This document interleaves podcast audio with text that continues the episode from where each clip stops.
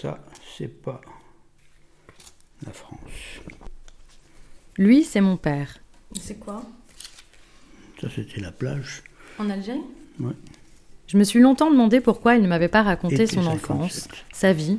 Les souvenirs, on se demande toujours s'il faut les garder ou s'il faut les oublier. Pourquoi Il m'a donné la réponse sans le vouloir, tout récemment, que- en fouillant dans des documents et des photos de famille que pour la plupart, je ne connaissais pas. Même s'ils sont pleins de bonheur, dans bien des cas, ils ne servent pas à regarder l'avenir. Et puis c'est. C'est impossible à partager.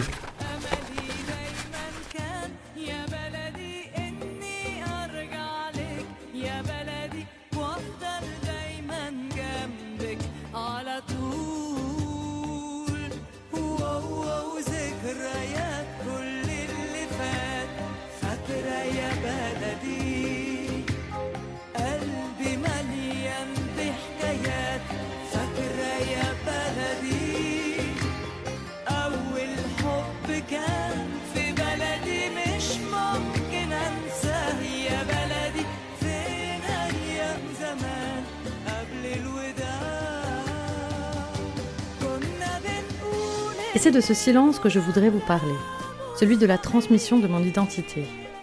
Le silence qu'il y avait dans ma famille et qui a duré toute mon enfance.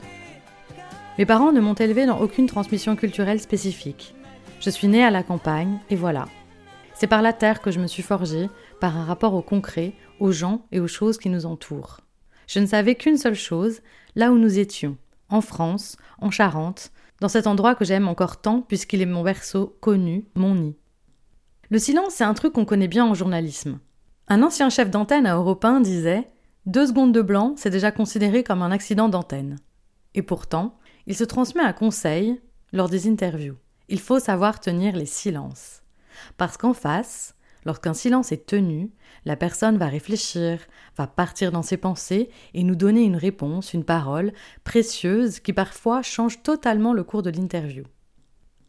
C'est ainsi que, sans m'en rendre compte, j'ai cherché à combler les silences qui entouraient mes origines. Comme je n'ai eu que quelques bribes d'informations, j'ai laissé partir mon esprit, j'ai imaginé avec ces bribes qui me parvenaient. Je voudrais que vous imaginiez du sable, du sable plus jaune que le sable, du sable d'or si vous voulez, à perte de vue, avec des collines rocailleuses. Et là, dans ce paysage, un dromadaire qui porte un être sur lui tout emmitouflé. Imaginez aussi un grand bateau qui traverse la mer. On ne sait pas où il va, on ne sait pas d'où il vient. Ces deux images, elles viennent de crayons de couleur. Nous en avions des centaines de boîtes empilées dans notre cave et enroulées de papier craft pour les protéger. Elles me fascinaient. La délicatesse avec laquelle ma sœur et moi nous déballions le papier pour découvrir ces crayons témoignait de notre considération pour ces boîtes. La raison est simple, elle venait d'un monde que nous ne connaissions pas, celui de mon père, né à Oran en 1944. Je crois qu'elles ont en partie façonné l'idée que je me faisais de l'Algérie. Elle venait du magasin de mon grand-père, mort avant ma naissance. Avec ces bribes d'informations, ces images, je me suis construit une identité. J'étais arabe. Je me rêvais en leader de la cause palestinienne, un kéfier autour du cou ou noué dans les cheveux. Tout ça me semblait parfaitement logique, puisque mon père était né en Algérie, nous étions donc arabes. Dans le même temps, et sans que j'y trouve aucune contradiction, les enfants autour de moi se préparaient à la première communion.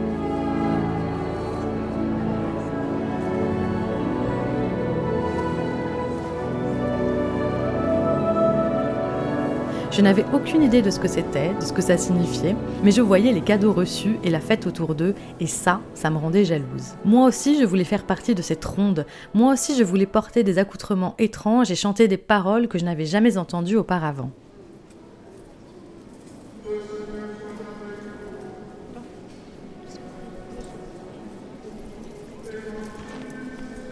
Mais je n'y avais pas droit et personne ne me disait pourquoi.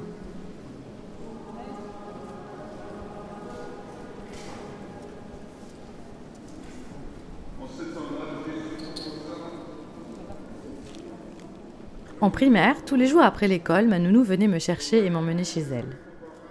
Là-bas, on jouait, on prenait le goûter, on faisait nos devoirs. Mais ce que j'aimais par-dessus tout, c'est qu'elle me racontait des histoires et pas n'importe lesquelles. Celles des adultes qui disent les vraies choses de la vie.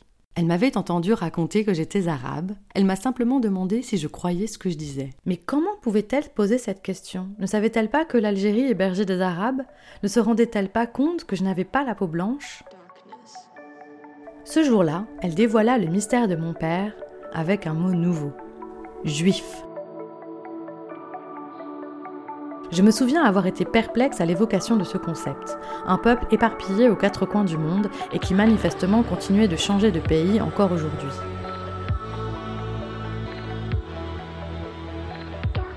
Et puis si j'appartenais à ce peuple, est-ce que j'étais toujours une Française comme les autres? Du côté de ma mère, la campagne du pays coulait dans mes veines, avec un peu d'Italie, mais ce côté paternel donnait du fil à retordre. Étonnamment, je ne m'étais jamais posé la question de ma francité lorsque je pensais être arabe. Peut-être parce que pour moi, c'était une donnée de base. Cette identité arabe n'avait donc pas le pouvoir de remettre en question quoi que ce soit.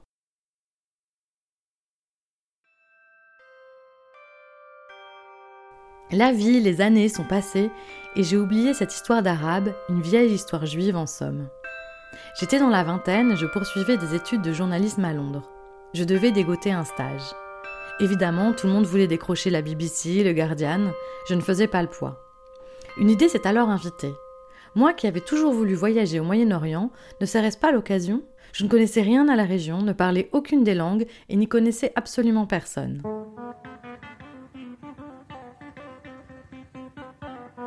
Pour pouvoir pratiquer l'anglais et être en zone à peu près tranquille, je retenais le Liban et Israël.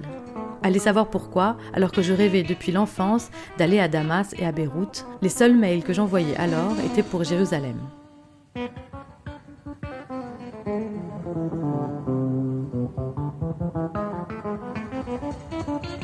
Sans culture historique et sans conscience d'où je mettais les pieds, je débarquais un matin de juin à Tel Aviv, Ben Gurion.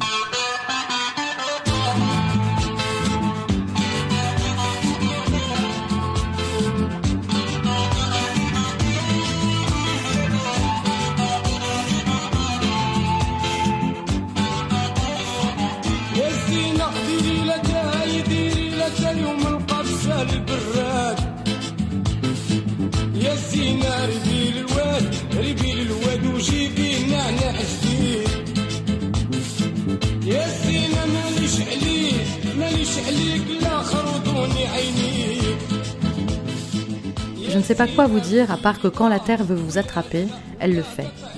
La puissance de ce que j'ai ressenti en arrivant ne sera égalée que par les rumeurs des chants de Shabbat le vendredi soir, le cri du chauffard et la douleur lorsque j'ai dû partir quatre mois plus tard. C'est finalement là-bas que j'ai pu faire revenir ce mot prononcé deux décennies plus tôt, juif. J'ai pu y réfléchir, j'ai pu le ressentir, j'ai pu surtout me laisser aller à l'être, me laisser croire aussi que c'était tout ce que j'étais. J'ai tellement aimé pouvoir être juive là-bas. Je ne voulais pas rentrer. Je crois que c'est parce que j'avais l'impression que je ne pourrais plus jamais être juive comme je l'avais été à Jérusalem. Et en un sens, j'avais raison.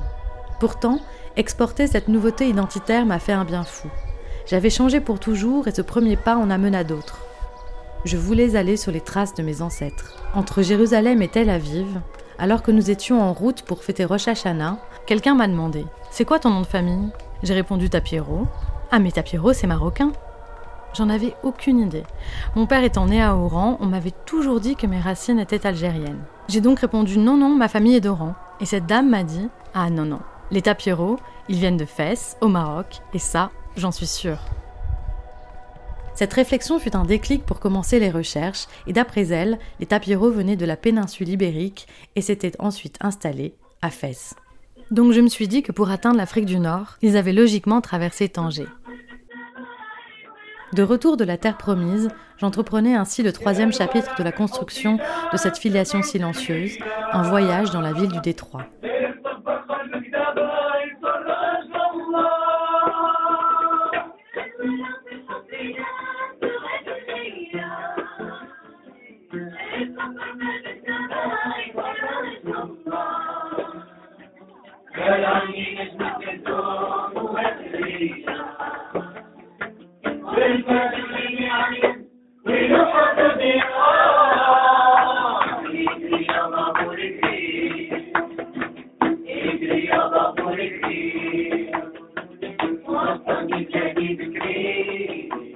À Tanger, j'arrivais avec mon bagage juif, deux petits bougeoirs, Shabbat et Shalom, que j'allumais le vendredi soir en chantant.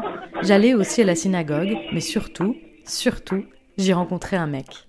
Et c'est grâce à ce mec, marocain, musulman, que mon identité juive a été inscrite pour toujours.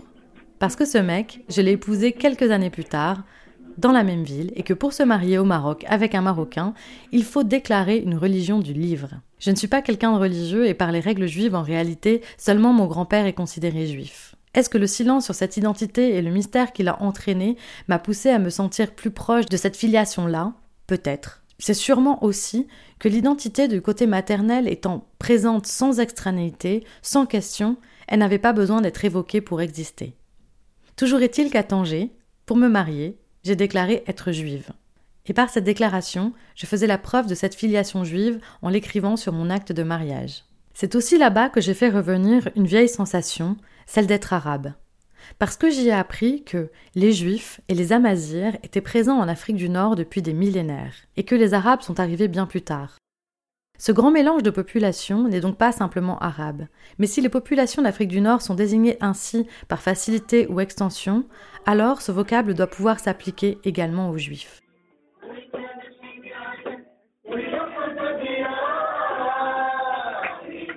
À Tanger, j'ai donc réconcilié toutes ces histoires, françaises, juives et arabes.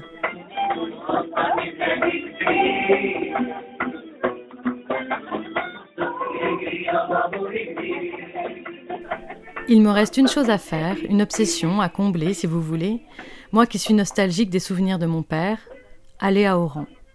J'ai tenté deux fois, et deux fois, le visa m'a été refusé. Je ne compte pas en rester là. D'ailleurs, j'ai déjà commencé à rassembler les papiers pour une troisième demande de visa. Et là, quand je serai enfin arrivé sur la terre de mes ancêtres, je pourrai peut-être vous raconter la suite de mon histoire.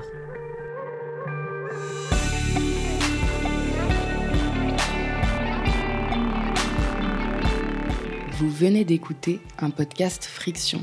Retrouvez tous les podcasts de Friction sur vos plateformes d'écoute en ligne et sur friction.co.